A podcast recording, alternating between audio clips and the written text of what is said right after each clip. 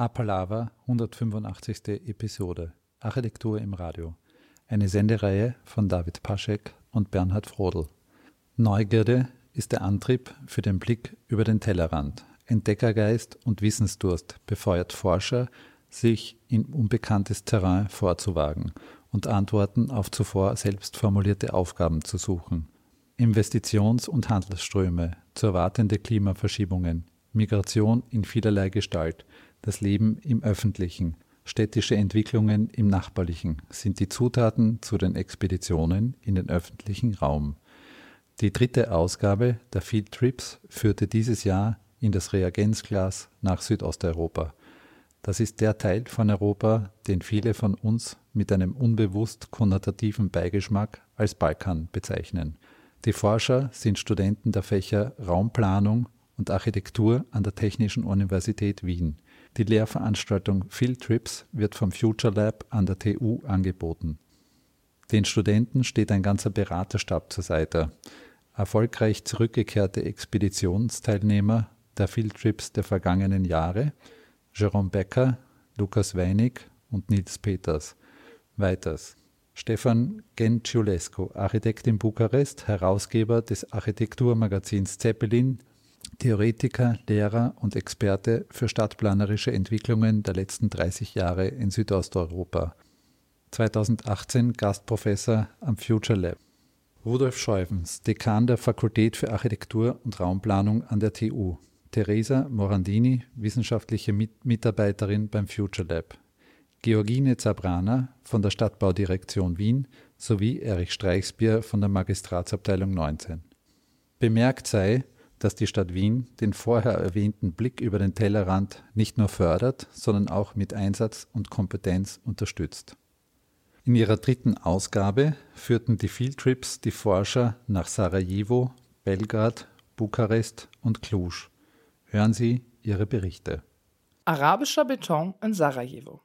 Ein Beitrag von Christine Katharina Schmitz und Raphael Maria Baumgartner.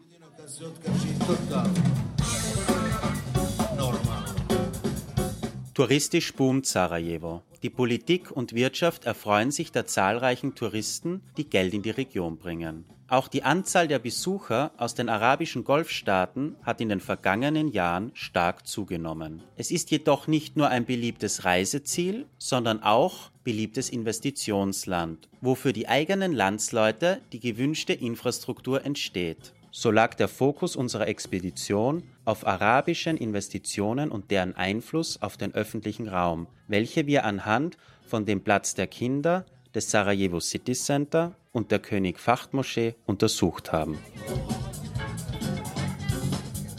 Wir treffen Tobias Flessenkemper, Politikwissenschaftler und langjähriger Mitarbeiter der EU in Bosnien und die Südosteuropa-Korrespondentin für den Standard, Adelheid Wölfel, in ihrer Lieblingsteestube. Frau Wölfel beschreibt uns die Stimmung in der Stadt. Die Leute haben sich wahnsinnig aufgeregt. Also die Bosnier schimpfen über die Araber, was ich schon immer sage, das ist rassistisch. Trotz des schlechten Rufes ihrer Landsleute investieren arabische Unternehmen und Staaten in Sarajevo und bauen Moscheen, Hotels, Ferienhäuser und Shoppingmalls.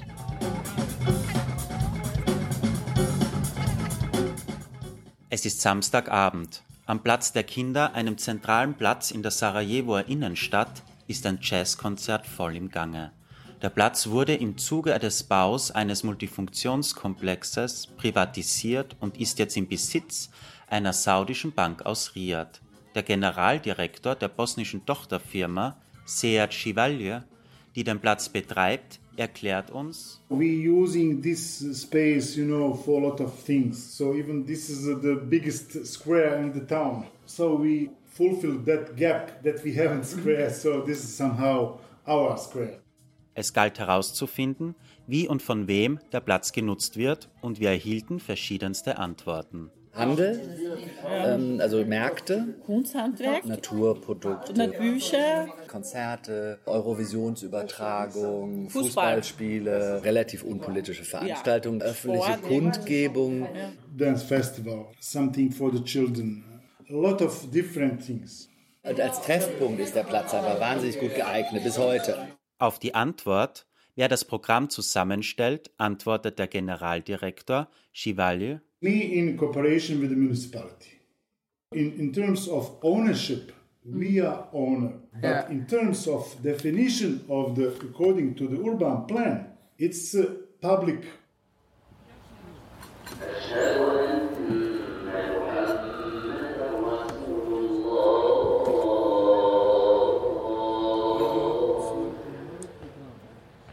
Ein gesellschaftlich stärker diskutiertes Beispiel ist die König-Fahd-Moschee. Die größte Moschee am Balkan wurde von einer staatlichen Organisation Saudi-Arabiens gebaut und wird vor allem von streng religiösen Wahhabiten genutzt. Architektonisch steht im Zentrum der Kritik der abgeschottete, nicht einsehbare Campus. Im Gegensatz dazu haben die traditionellen osmanischen Moscheen Fenster, durch die man die Betenden im Innenraum beobachten kann. Der Sarajevoer Architekt und Professor Amir Vuksek beschrieb es mit Hilfe von Skizzen folgendermaßen. The mosque of Fahd Yeah. is total strange for us because uh, in mosque in in Mahala in a small town uh, around it was only ordinary house only have that sign with this direction with the guard vertical direction now this is a normal house La ilahe illallah.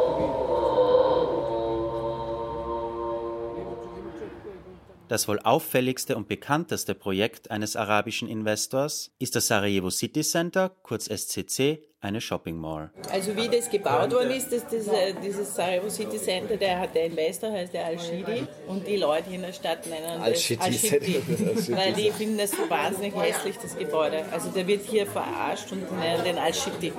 Direkt gegenüber des Parlaments für Bosnien und Herzegowina steht es an prominenter Stelle in der Stadt und ist vor Anfeindungen nicht gefeit. What's the problem with this STC shopping mall? Because it's a, it's a typical sign of the neoliberal thinker. They want to establish yourself. They don't worry what will be in future around him, uh, but don't worry about neighbors.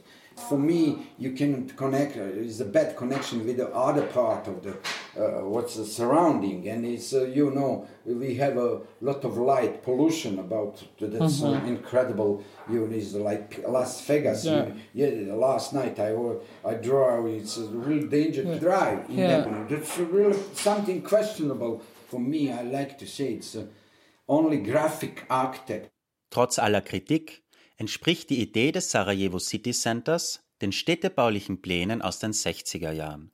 Aber Dass das dann ein bisschen gewachsen ist, kommt vor. Ähm, das ist so Investorenlogik. Es gab aber doch viele Leute, das muss ich schon sagen, die waren irgendwie stolz auf das. Das Weil ich würde sagen, das war wirklich in einer massiven Krisenzeit und niemand hat mehr investiert. Und dann kommen da diese Araber und bauen dann macht ein bisschen Glitzer, Flitzer und Glimmer, Flimmer und ein bisschen so hin. Und dann habe ich schon so ein paar Bosnier getroffen und gesagt, warst du schon dort, hast du schon gesehen? Oh, da haben wir jetzt was, da ist was. So. auf politischer Ebene lauten die Vorwürfe, Dieses Sarajevo City Center, das ist auch eine Demonstration von gewisser Macht und Machtansprüchen. Und insofern hat das schon was mit Politik zu tun, was die Korruption betrifft. Vielleicht würde das Gebäude anders ausschauen, wenn, Absolut. wenn die Korruption nicht so, würde ich einmal sagen. Wer da wirklich wie viel Geld und ob da Geldwäsche dabei, das kann man alles nicht eruieren und man kann es auch nicht recherchieren, man kann es auch nicht beweisen, weil das ist in diesem Land nicht möglich. Aber am Ende ist die Motivation auch ganz klassisch im Erdoganschen oder im Adenauerschen Sinne gewesen. Wir bauen und bauen ist Fortschritt. Wenn wir Beton vergießen, passiert was. schlussendlich haben die Großprojekte arabischer Investoren zu einer Veränderung in der Gesellschaft geführt. Die haben weder richtig zu einer Spaltung damals geführt, sondern sie haben eigentlich zu einer Bewusstseinsschärfung beigetragen. Ja, ich glaube, Also sie haben nicht zu einer Spaltung geführt, sondern zu sagen, wie, wie verorten wir uns selber oder wie, was hat das mit uns zu tun? Dass gesellschaftlicher Diskurs in Sarajevo auch lebendig abgehalten werden kann, erfahren wir auf dem Platz der Kinder. Dort endet spät abends das Jazzkonzert in einer kritischen Protestperformance für den Erhalt bosnischer Flusslandschaften.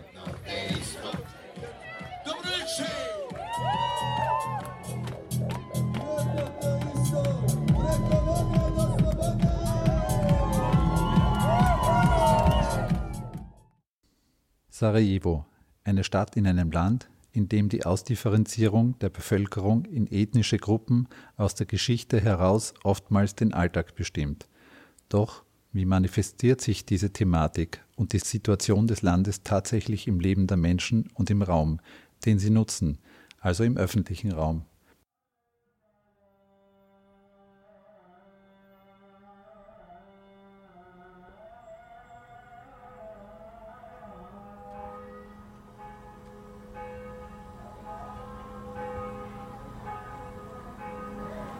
Mein, dein, unser Sarajevo. So lautet der Titel unserer Forschungsreise. Klingt unkompliziert, allerdings trügt der Schein. Der Titel verrät die drei Ebenen, anhand denen wir, Lena Schadmüller und Josephine Mocher, unsere gesamte Forschung zur Geschichte Bosniens und zu den ethnischen Gruppen in der Stadt Sarajevo aufgebaut haben.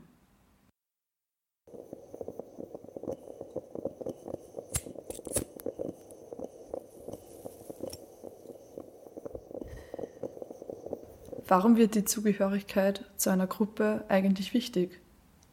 Warum muss ich mich abgrenzen? Wo liegt die Grenze? Wer definiert die Grenze?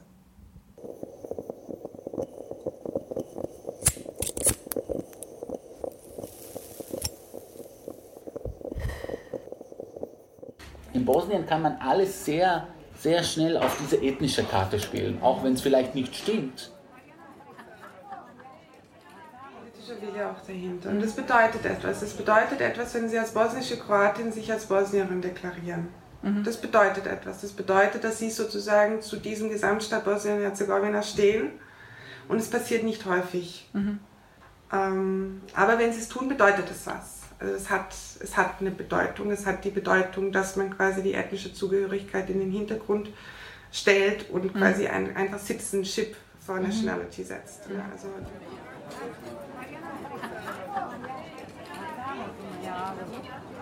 wurde eben ethnisiert.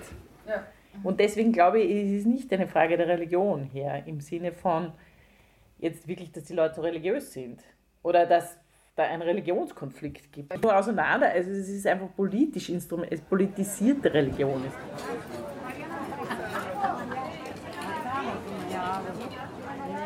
Es ist halt alles irgendwie, es ist ein durch und durch korruptes System. Und ich, ich weiß es nicht, vielleicht in dieser, in, dieser, in dieser ganzen Korruptheit bleibt vielleicht sozusagen der Glaube an die eigene Nation das Einzige, woran man sich irgendwie noch irgendwie festhalten kann. Mhm.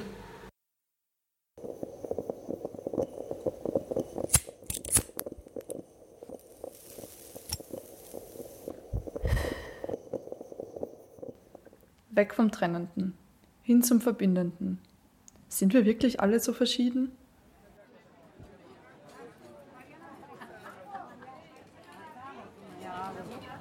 Individualistisches Denken, dass man als Mensch angesehen wird und nicht als Zugehöriger der Gruppe und das ist die Folge des Kriegs.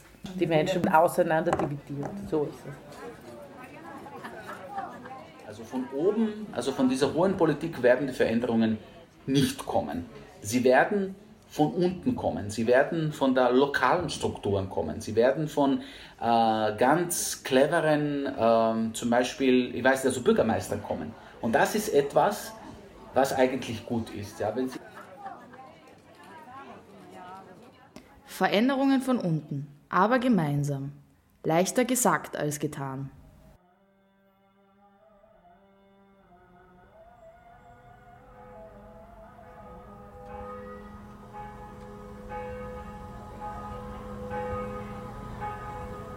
Es sprachen Anna Mihic vom Institut für Soziologie der Universität Wien, Adelheid Wölfel, Standardkorrespondentin für Südosteuropa und Nedat Memic, Journalist aus Sarajevo, lebend in Wien.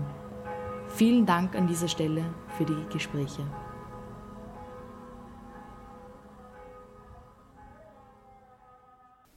Stadt im Konflikt, aufstrebendes Sarajevo ist der Titel des Beitrages von Adam Gajosch, Anna T. Kindorfer und Mariana Todorovic. Sie fuhren nach Sarajevo, um Zeugnisse der Belagerung zu suchen, welche die Entwicklung des öffentlichen Raumes in den letzten 22 Jahren beeinflussten. Sie verglichen räumliche Situationen während der Belagerung mit heutigen. Sarajevo used to be one of the most livable cities in former Yugoslavia, famous for its vivid atmosphere nice people, and diverse culture where people of different beliefs, ethnics, and nationalities live together in harmony. What used to be a city visited by people from afar became a war zone during the Bosnian War when the city became the longest besieged city in 20th century. The city was encircled by the Yugoslav People's Army and shelled on daily basis by mortars or shot by snipers. It's not difficult to imagine that the relationship to the public space had to change dramatically in order to survive. If in the past the synonym for a pleasant weather was sunny and bright day, during the siege it was rain and darkness, so that people couldn't be spotted by the soldiers in the woods. The three of us, Mariana, Anna, and Adam, spent one whole week in this captivating city in order to research the complicated relationship between city's residents and its public space. We wanted to find out if there are still some visible traces of the siege in today's public space, and secondly, find out how did the city handle the change of its public spaces right after the siege. During our stay, we did several interviews with local experts. The first one takes place in the office of a local organization called Crvena. Its directress, Daniela Dugancic, discusses with us very openly our project. She states that there are many people coming to Sarajevo to do a research about the war, and she thinks that people here are fed up with the war topic, which is nourished by the constant flow of war tourists. In her mind, the inhabitants need a positive message and not something that will remind them of the violence and the siege. This is a big turning point for us because most of the literature that we researched so far focused on the siege itself and saw the inhabitants of Sarajevo as victims, whereas it looks like they, they don't feel like that anymore. You know, this is something that I'm really facing a lot when I talk to people who are doing research on Sarajevo. They just come here for like for a story. It was really quite a shock for us because during the whole semester we were focusing on the war, siege, and suffering, and all of a sudden, when we arrived to our destination, all our preparations look useless. So, after long discussions about what to do next, we decided to pick five different places in the city and analyze them in order to create two kinds of maps subjective and objective ones.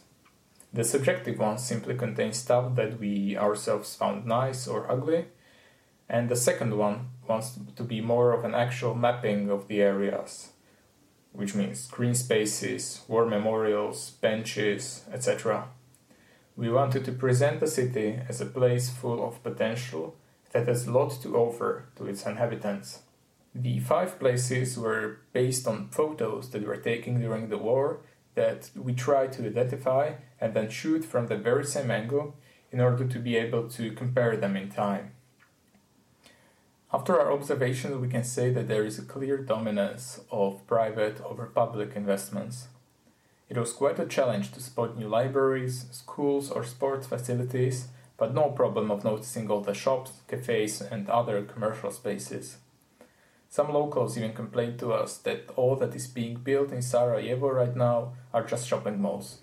Thankfully, Sarajevo is not the only city that is having these issues, and many other cities show that these issues are solvable. But despite all of this, it wasn't hard to find places where we felt good. Not surprisingly, these places were often connected with a green space of some kind or with an appropriate place to just sit and have a chat with friends. Another not surprising thing was the ever presence of the past conflict. Not just the holes in the facades, but all sorts of war statues, memorial plaques, or street arts. Mirsad Avdic, director of the Sarajevo Museum, says his opinion about this. It is important that people know about the victims so that they are not just some statistic that is written somewhere. When it comes to buildings, they were restored. But the life cannot be restored, and that is probably the trauma we can't get rid of. One week might not be enough to fully explore the whole city, but it is enough to meet many nice people. If an expedition is good for anything, it can often prove that one can theorize many months about something, but often it is not enough till one actually visits the place and talks with real people about their real feelings. Some things just can't be seen from afar, especially in a place with such complicated recent history, like Bosnia. Relikte der Wild City, ein Feature von Janine Alpen und Anselm Heuer über bauliche Informalität in Belgrad. Wie Lepple bereits in seinem Essay über den Raum festhält, sind Raumkonzeptionen letztlich die historische Materialisierung früherer Handlungs- und Entscheidungsprozesse. Wir schreiben das Jahr 1991. Jugoslawien beginnt zu zerfallen. Die Jugoslawienkriege stürzen das Land in eine tiefe Krise, verschärft durch das 1992 von der NATO verhängte Handelsembargo. Serben werden aus weiten Teilen des Landes vertrieben und fliehen unter anderem in die Hauptstadt Belgrad. Zu diesem Zeitpunkt hat das kriegsgeschwächte Land den gemeindefinanzierten Wohnbau komplett eingestellt und die Institutionen nehmen billigend in Kauf, dass über die gesamte Stadt verteilt Menschen ihre Bauten schwarz errichten. Der Grundstein für eine einzigartige Entwicklung der Informalität, die sogenannte Wild City, ist gelegt.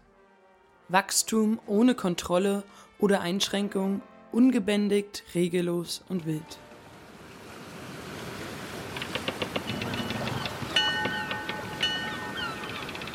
Unter der Flagge der TU Wien und angeheuert vom Future Lab tauchen Forschende ins Belgrader Geschehen ein. Im Sommer 2018 transformiert der VW-Bulli zweier Studierender zu einem Expeditionsschiff, das mit ihnen als Crew aufbricht, um die urbanen Küsten Belgrad zu bereisen. Dabei werden sie unruhige Straßen überqueren und in ruhig gelegenen Parkbuchten ankern, gezielt in Kontakt mit erfahrenen Schiffskapitänen und richtungsweisenden Navigatoren treten, ihren Hinweisen nachgehen und gemeinsam verschiedene Orte ansteuern, um urbane White City Relikte zu erfahren. So begeben sie sich in Gebiete, fremdartiger Baukultur, um deren ungeschriebenen Regeln zu verstehen und der Aufgabe des öffentlichen Raumes in informellen Strukturen nachzugehen. Dabei werden Sie und Ihr Schiff zu Akteurinnen im Raum. Sie erforschen, inwieweit sich der öffentliche Raum von den jeweiligen Nutzergruppen formen, selbst verwalten und an deren Bedürfnisse anpassen lässt, ohne staatliche Regulierung zu erfahren. Angekommen in Belgrad nähern sie sich dem urbanen Wild City Paradigma in Expertengesprächen, wie hier mit Iva Kucik vom Ministry of Space. Privatizing public spaces, they're commodifying the spaces, commercializing them non-stop, and the people lost, uh, you know, when, when the, the, the, shift of the system changed, also the mindsets changed from ours to mine. So people stopped caring about the public space, and that's really important shift because it's, for me it's like incredible to understand that because 50 years we were living with the notion that everything is ours, you know, it belongs to us, we take care, we are managing it. If we don't provide the housing to ourselves, nobody else will do. So that's something that was really unique and now it's like completely forgotten. So what is happening with the public spaces, for example, with the, those occupations and informal like organizing things, it's related to like commoning more. Mm. Like then a group of people is taking care of of the things. Mm-hmm.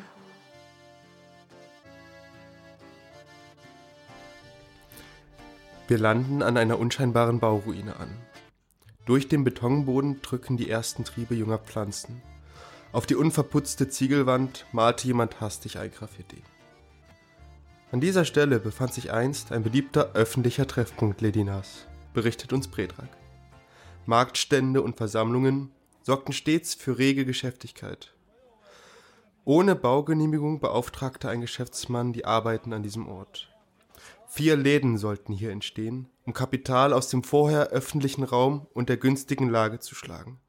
Jedoch konnten Anwohner auf die informelle Bebauung ihres Quartiersplatzes aufmerksam machen und einen Baustopp seitens der Behörden erwirken.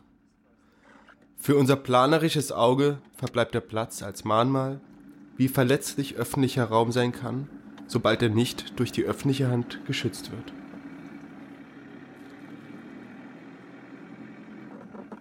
Einige Straßen weiter ankert die Schiffsbesatzung in einer Parkbucht. Bredrak macht uns auf ein, mit dicken Brettern von neugierigen Blicken geschütztes Areal am Rande der Siedlung aufmerksam. Auf Zehenspitzen stehend erkennen wir den obersten Punkt einer verblassten roten Plastikrutsche. Wir stehen vor einem informellen und privaten Spielplatz im öffentlichen Raum. Um die Ausstattung vor Diebstahl zu schützen, wurde der hohe Zaun errichtet. Doch er verhindert auch, dass muslimische, Roma und serbische Kinder gemeinsam spielen. Bestimmte Nutzergruppen gestalten so ihren eigenen öffentlichen Raum. Sie eignen ihn sich selbstverwirklichend an, erzeugen aber im Zweifel dadurch ethnische und soziale Trennung. we have to start working with the idea of, of public good because we will now see how the, the concept of public good is completely lost in these kind of developments and pretty soon it will become really difficult to, to live in these areas. In winter when there is a high consumption of electricity there are many times breakdowns of electric mm-hmm. network in summer there is no water for everyone mm. because these houses are using water system of old Ledene. So I will show you the water system that uh, we invented in order to have some kind of stability. Mm-hmm. But n- not everybody is able to do it. Not everybody has enough of water in summer. Auf unserer Forschungsreise begegneten wir erfahrenen Navigatorinnen, die mit uns die ungestümten Gezeiten und Unwägbarkeiten des White City Ozeans durchquerten.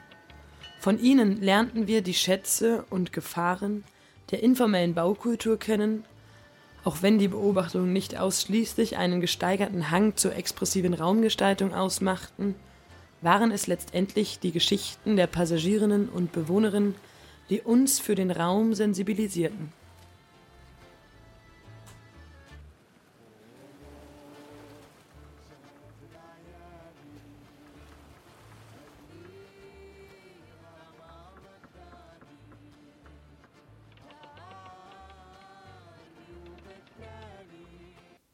Noch einmal Belgrad, genauer gesagt nach Kalujerica, der größten informellen Siedlung Europas.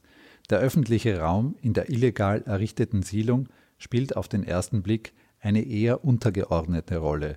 Bei genauerer Betrachtung zeigt sich allerdings ein stark ausgeprägtes soziales Miteinander, welches das langjährige Fehlen öffentlicher Räume in der Siedlung auch heute noch kompensiert.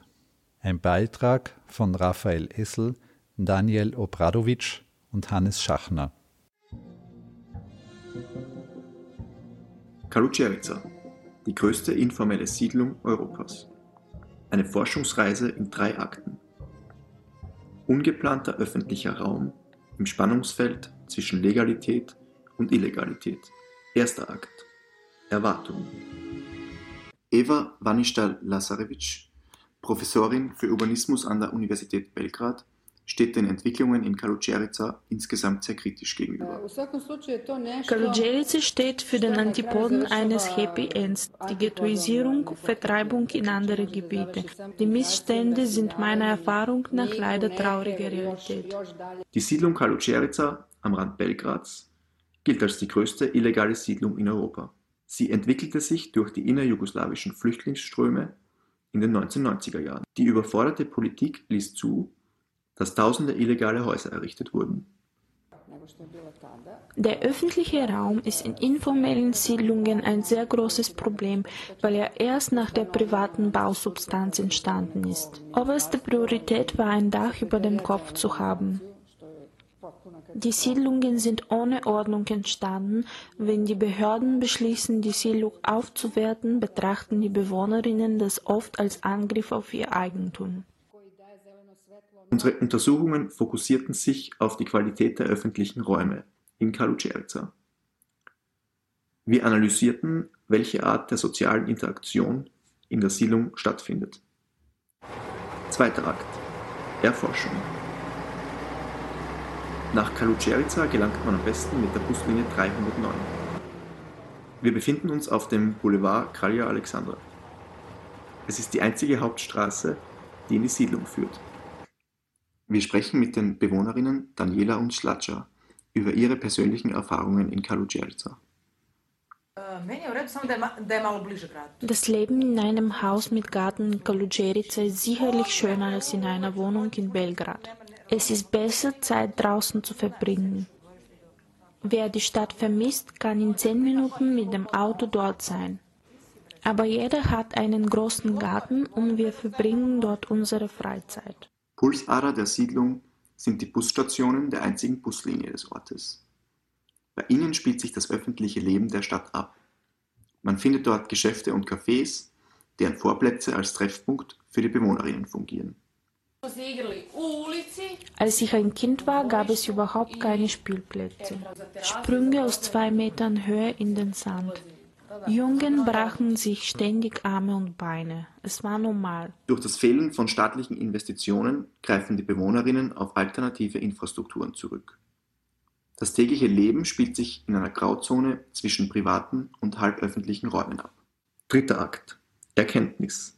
Kalujarica ist als Siedlung Architektur ohne Architekten, Städtebau ohne Stadtplaner.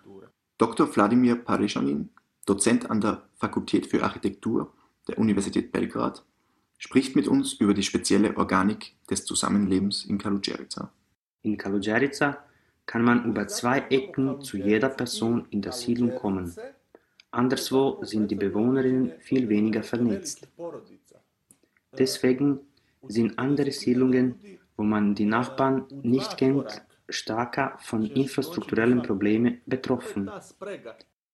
Um die Nutzung der öffentlichen Infrastruktur zu verstehen, muss man das gesellschaftliche Zusammenleben genauer betrachten. Soziale Interaktion musste lange die Nichtexistenz klassischer öffentlicher Räume kompensieren. Kalucereca entwickelte so ein informelles Netzwerk öffentlicher Räume. Diese werden als öffentliche Treffpunkte verstanden und von der Bevölkerung genutzt. Die Qualitäten der Stadt liegen nicht in der Hardware, sondern der Software. Der Geist der Stadt ist nicht in den Gebäuden, sondern in den Menschen. Deswegen ist der Geist des Ortes essentiell. Kalujerica war kein Bestreben der Gesellschaft, sondern es war damals die einzige spontane Reaktion auf die Migration. Heute befindet sich Kalujerica im Wandel zu einer urbanen Vorstadt. Trotzdem ist das öffentliche Leben immer noch sehr informell organisiert. Die öffentlichen sozialen Interaktionen finden zum Großteil in privaten Gärten oder klassischen Institutionen wie der Kirche oder dem Markt statt. Die noch jungen Investitionen seitens Belgrads werden von der Bevölkerung noch nicht wirklich angenommen. Jedoch zeigen sie erste Veränderungen in der Siedlung. Die informelle Dynamik ihrer Geschichte prägt die Siedlung Kalucereca also noch bis heute.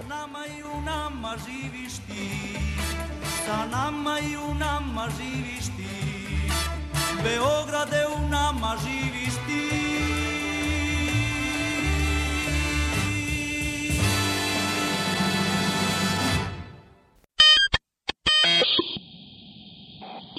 Sie hören Apalava, Architektur im Radio. Field Trips 3, Expeditionen in den öffentlichen Raum, Reagenzglas Südosteuropa. Von ihrer Expedition nach Cluj, deutscher Name Klausenburg, der zweitgrößten Stadt Rumäniens, berichten Monika Georgieva, Katharina Martonakova und Sophia Clement. Transylvania sheds the shadow of Dracula, with galleries, cocktails and coffee shops in Cluj-Napoca titelt die Vogue im März 2018. Der Artikel schwärmt vor allem von den kulinarischen Highlights in hippen Bars und Cafés in Cluj. Dass sich die Beschreibung Clujs, das erst seit 1974 offiziell Cluj-Napoca heißt, fast ausschließlich auf das historische Stadtzentrum fokussiert, bleibt dabei außen vor.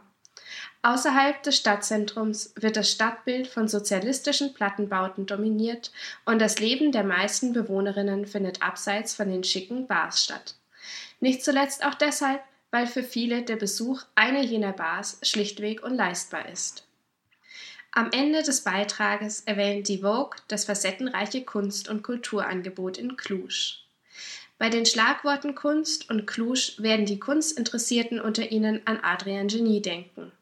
Dass sich die Kunstszene wiederum in den 1990er Jahren aus einer Gruppe von Aktivistinnen entwickelte, ist vielen nicht geläufig.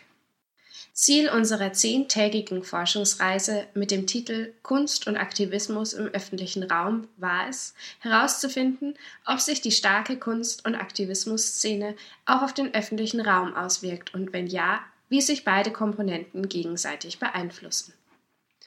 Mitte der 90er Jahre richtete sich der Protest der Aktivistengruppe vor allem gegen die Erweiterung der Goldlagerstätte Rocha Montana und die nationalistische Stadtpolitik des damaligen Bürgermeisters. Im multikulturell geprägten Cluj wurde unter Funar vor allem die ungarische Minderheit stark benachteiligt. Im Zuge dessen wurde der öffentliche Raum zur Machtdemonstration Rumäniens genutzt.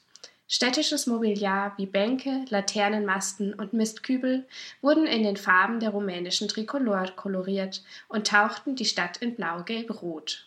Viele der Aktivistinnen sind auch heute noch aktiv. Das Projekt Fabrica de Pensole, zu Deutsch Pinselfabrik, ist ein Resultat. Die leerstehende Fabrikhalle wird von Künstlerinnen für Ateliers, Galerien und Performancestudios genutzt. Daneben haben einige der Aktivistinnen begonnen, sich mit der Attraktivierung und Neugestaltung öffentlicher Räume auseinanderzusetzen. Darunter fällt das Projekt La Terrenuri, das sich mit öffentlichen Räumen in der Plattenbausiedlung von Manastur beschäftigt. Aus der Frage heraus, wie sich Aspekte der Protestkultur auf Nachbarschaften übertragen lassen, wurden unter anderem Workshops und Konzerte durchgeführt und eine Nachbarschaftsinitiative gegründet. Der Versuch seitens der Projektleiterinnen, die Verantwortung an die Nachbarschaft abzugeben, gestaltet sich jedoch schwieriger als zunächst angenommen. Der Wille, den öffentlichen Raum in Eigenregie weiterzuentwickeln, sei seitens der Bewohnerinnen nur spärlich vorhanden. Demgegenüber steht die Erschöpfung der Initiatorinnen, wie Laura Panaid sagt. Many of us are in a point in which we offered on the plate of the city with all our heart change and to do things, and we worked like 100% for the city. Zwar ist seitens der Verantwortlichen eine gewisse Müdigkeit zu spüren, dennoch hat das große kulturelle Angebot sicherlich auch zur steigenden Attraktivität von Cluj beigetragen. Im Zusammenhang mit dem öffentlichen Raum wird dies vor allem durch die vielen Festivals, wie beispielsweise dem Musikfestival Electric Castle oder diversen kleineren Festivals deutlich. Ingo Tecke, Leiter des Goethe-Zentrums in Cluj, spricht dabei von der Festivalisierung der Stadt. Man kann hier eigentlich im Sommer an keinem Wochenende durch die Straßen gehen, ohne dass irgendwas los ist. Ob jetzt irgendwie Street Food Festival, da kann man natürlich auch von Essenskultur äh, sprechen, ja. oder, oder irgendwelche, also es gibt ja hier zum Beispiel das, das größte Filmfestival Osteuropas. Heute ist Cluj nicht nur für seine im Verhältnis zur Stadtgröße gesehenen große Kunst- und Kulturszene bekannt. Der Universitätsstandort entwickelte sich zu einem Zentrum für Informationstechnologien und hat damit hohe Anziehungskraft für Arbeitnehmerinnen aus ganz Rumänien und auch über die Landesgrenzen hinweg. Damit verbunden ist jedoch auch ein steigendes Lohnniveau einzelner Branchen und die Verknappung von Raum. Verdrängungstendenzen sind schon heute sichtbar. Nicht nur die Bevölkerung wird zunehmend aus dem Zentrum verdrängt, auch einige der Kulturinitiativen bangen Jahr für Jahr um ihre Räumlichkeiten. Diese können sich aber mit einem Bild von Cluj, wie es die Vogue beschreibt, gar nicht identifizieren und wollen es auch nicht.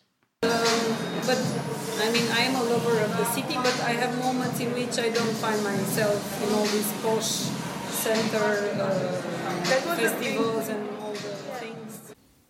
Bukarest. Passive Aktivität, Naturschutz in der Stadt. So der Titel des Beitrages von Roman von Dalarmi, Max Weinstock und Richard Seiser über den Vakaresti Naturpark, ein öffentlicher Raum in Bukarest, das größte urbane Naturschutzgebiet Europas.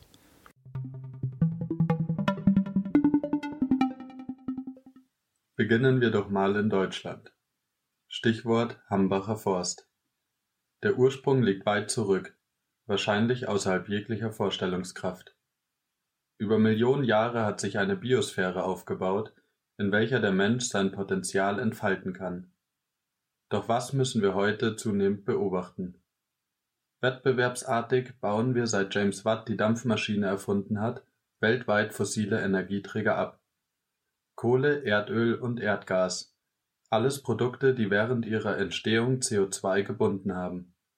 Durch die Reduzierung von diesem CO2 aus der Luft entstand dann eine Atmosphäre. In dieser leben wir bis heute. Also sollte man diese fossilen Energieträger unter der Erde lassen, weil durch die Verbrennung, zum Beispiel durch Motoren, das gebundene CO2 wieder freigesetzt wird? Ja, genau.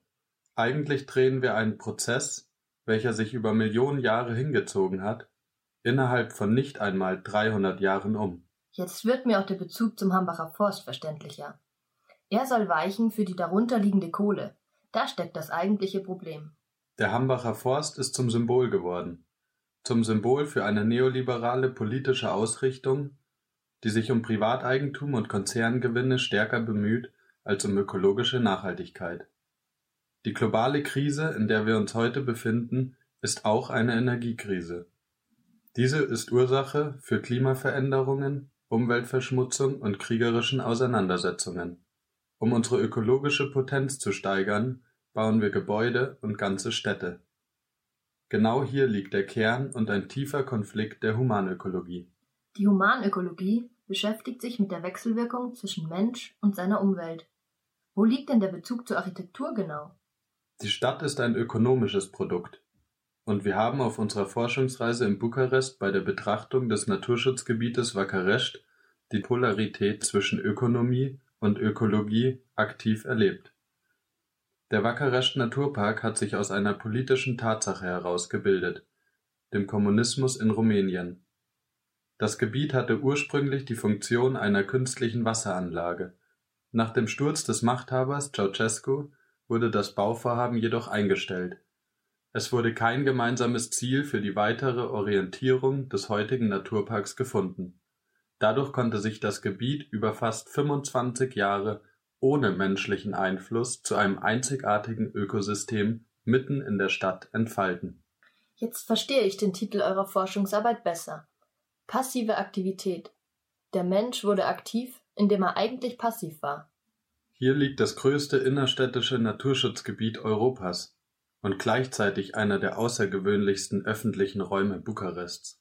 Analysen belegen, dass eine solche Art der Grünzone samt Wasserflächen und Vegetation die angesprochene Polarität zwischen Mensch und Natur besänftigt und auf das Mikroklima der Stadt positiv Einfluss nimmt. Mehr als die Hälfte der Bevölkerung weltweit lebt in Städten. Sie nehmen zwar nur drei Prozent der Erdoberfläche ein, verbrauchen aber drei Viertel der globalen Ressourcen und sind gleichzeitig für drei Viertel der globalen Emissionen verantwortlich. Die Zahlen sind bemerkenswert. Und auch dieser Park, von dem du sprichst. Doch wo könnten die Hebel zur Veränderung liegen? Wir brauchen eine Raumplanung, eine Baukultur und eine selbstverantwortliche Initiative innerhalb der Gesellschaft, welche geschlossene Kreisläufe der Natur berücksichtigt, welche mit Energien und Ressourcen schonend umgeht und möglichst regional handelt. Urbane Strukturen als Lebensraum des Menschen dürfen also nicht nur ökonomischen, sozialen und politischen Zielen ausgesetzt sein, sondern sollten sich auch immer auf die biologischen und neuropsychologischen Bedürfnisse des Menschen beziehen Dabei spielt natürlich der Wackeresch Naturpark eine Rolle. In der Forschungsarbeit habe ich aber gelesen, dass das Interesse und Verständnis der Bevölkerung noch recht schwach ist. Natürlich müssen wir bei der Betrachtung des Wackeresch Naturparks etwas großzügig denken. Vor dem Hintergrund, dass es da im Süden der Stadt ein Gelände gab, das eingezäunt, abgesenkt und isoliert von der Öffentlichkeit lag und plötzlich durch ein paar schöne Bilder von Helmut Ignat und einem Artikel in der National Geographic von Christian Laskou schlüpft hier eine Wildnis, die man so bisher nicht kannte. Da kann man keine unmittelbare Anteilnahme erwarten, nur eine Auseinandersetzung, welche dann in Anteilnahme mündet. Wenn wir etwas verändern wollen, dann sollten wir den öffentlichen Raum beleben. Sodann verwandelt sich der Bürger zu einem Teil der souveränen Körperschaft und wird, wie Jean-Jacques Rousseau treffend beschreibt, zum obersten Amtsträger weil es keinen Stellvertreter geben kann, wo sich der Vertretene selbst befindet.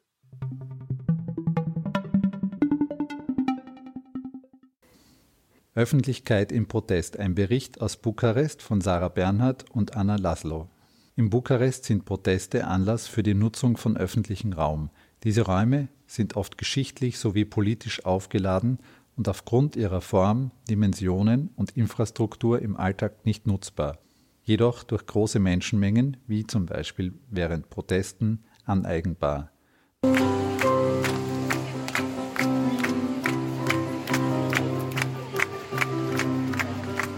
Bucharest, a city where public life is lived out in protests.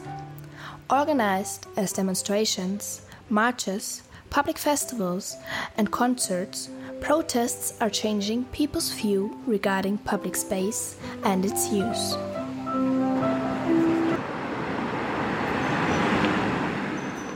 In contrast to Western Europe, Romania has a different culture of appropriating and using public space. Due to its history and past political regimes, many people are still choosing private spaces, like their homes, or semi private spaces, like shopping malls or bars, over public spaces to spend their free time in. Public spaces rarely play a role in people's everyday life due to their dimensions, their unfriendliness, history, bad social infrastructure, or traffic situation. But during protests, these spaces offer space for public life. Or put differently, protests enable public space. We choose four squares that are being used for protests to explore their public life. Piazza Constituției, Piazza Universitații, Piazza Revoluției, and Piazza Victoriei, all close to or in the city center.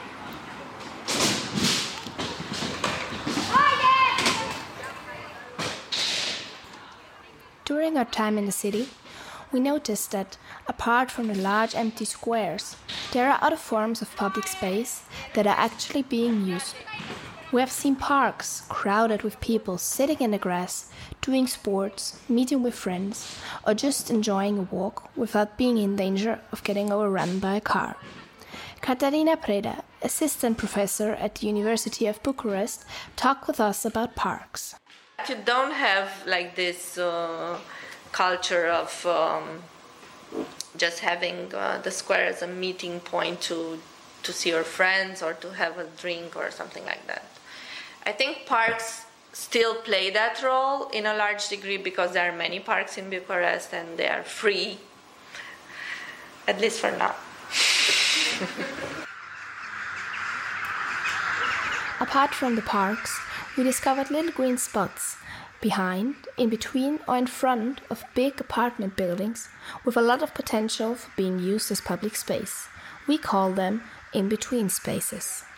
Oana Valentina Suciu, political sociologist and assistant professor at the University of Bucharest, agrees with our observation.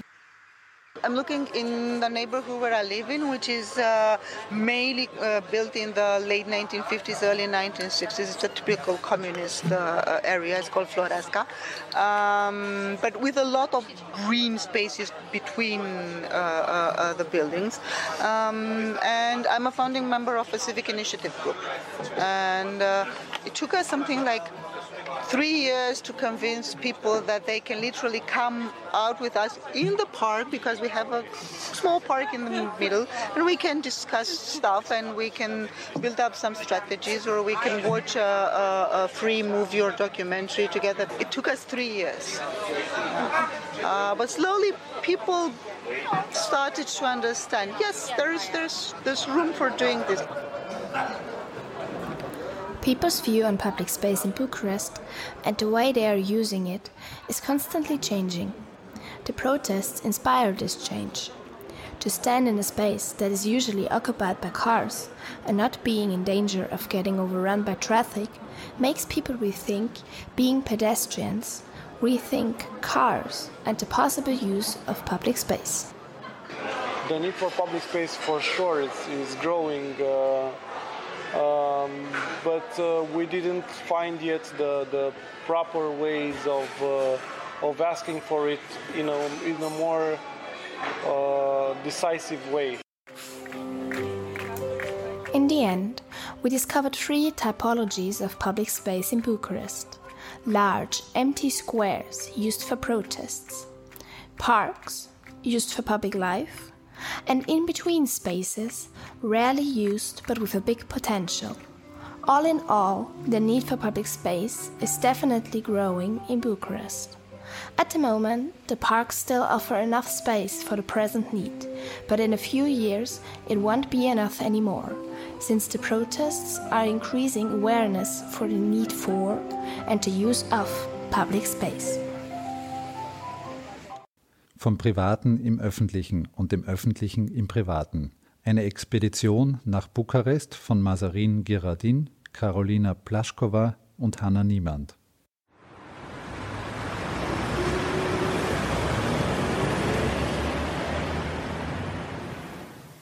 Auf der Suche nach öffentlichem Raum in Bukarest und denen, die den Raum gestalten, treffen wir Matej Alex Matej versucht zu erklären, wie Eigentum und öffentlicher Raum in Bukarest zusammenfällt und im Allgemeinen verstanden wird. The fact and a deep misunderstanding of what property rights are and how, how and the obligations that we have on, on property. Because property in Roma- Romania has the strictest property laws in Europe ever. It's uh, it's in the constitution. In it's property. It's unmovable, untouchable, unchangeable, unaffectable, un, un nothing. So even if you want, as a state, to manage your city, uh, Romanian citizens actually think that if they buy a car, the state is obligated to provide them the space for it. Yeah. And this this whole me- mental mechanism that uh, propagates throughout the society gives this effect on on space. and there are cars everywhere parking and parking on places which I would not uh, consider to be a parking place. And But- but they have like- laws for the sidewalk. Now, you can park on the sidewalk because there are no parking spaces, but you have to give legally one meter towards the building, towards the uh, edge of the property, so actually people can walk. But it doesn't always. No, it doesn't happen because it applies to the common sense of people. Dass die Situation in Bukarest eine andere ist als zum Beispiel in Österreich, versucht Julian, den wir an einem anderen Tag getroffen haben, so zu erklären.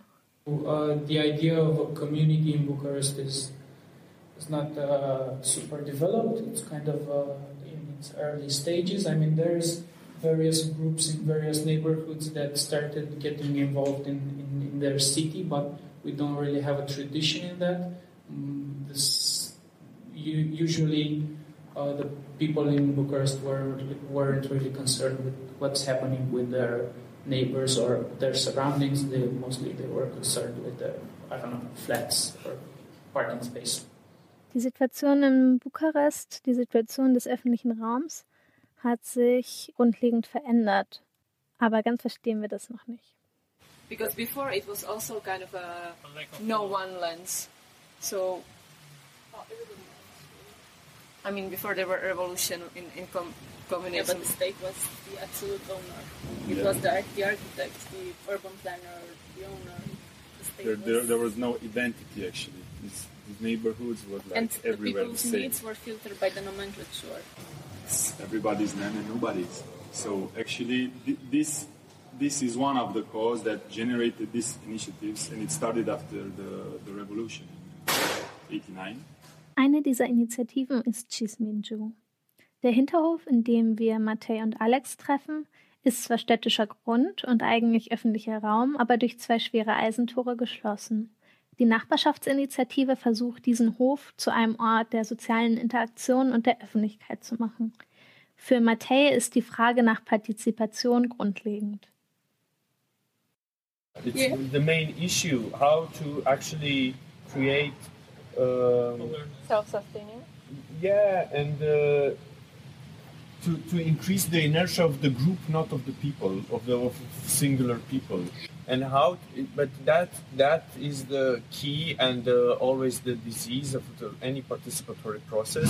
You you need to to involve participation from start to end, no matter how tiring and bad it looks and lack of results it gets because the process itself will give you a result later when people will actually start to get involved in critical mass to actually make things sustainable. You need some, some critical mass in the team, some critical number of, of people to actually involve their energy and their time all, every time. And um, to do that, you, you, you cannot do broad spectrum participation or inquiries and stuff like that because it's not really useful.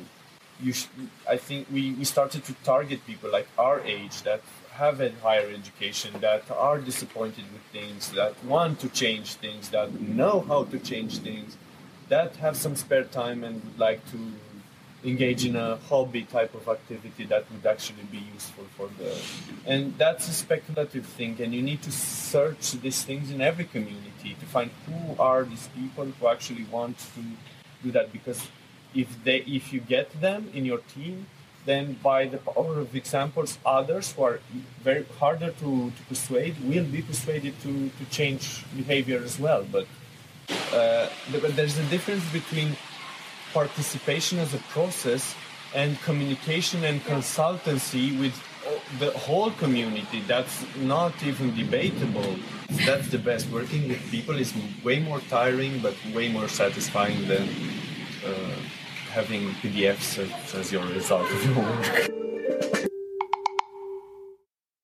Das war ein Appalava. Field Trips im Public Space 3. Reagenzglas Südosteuropa. Eine Kooperation mit dem Future Lab der TU Wien.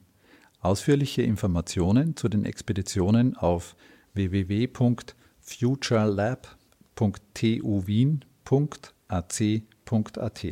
Alle Apalava-Sendungen können Sie frei herunterladen über www.apalaver.com. Diese Sendung hören Sie in Wien auf Orange 94.0 sowie in Innsbruck auf Radio Freirad.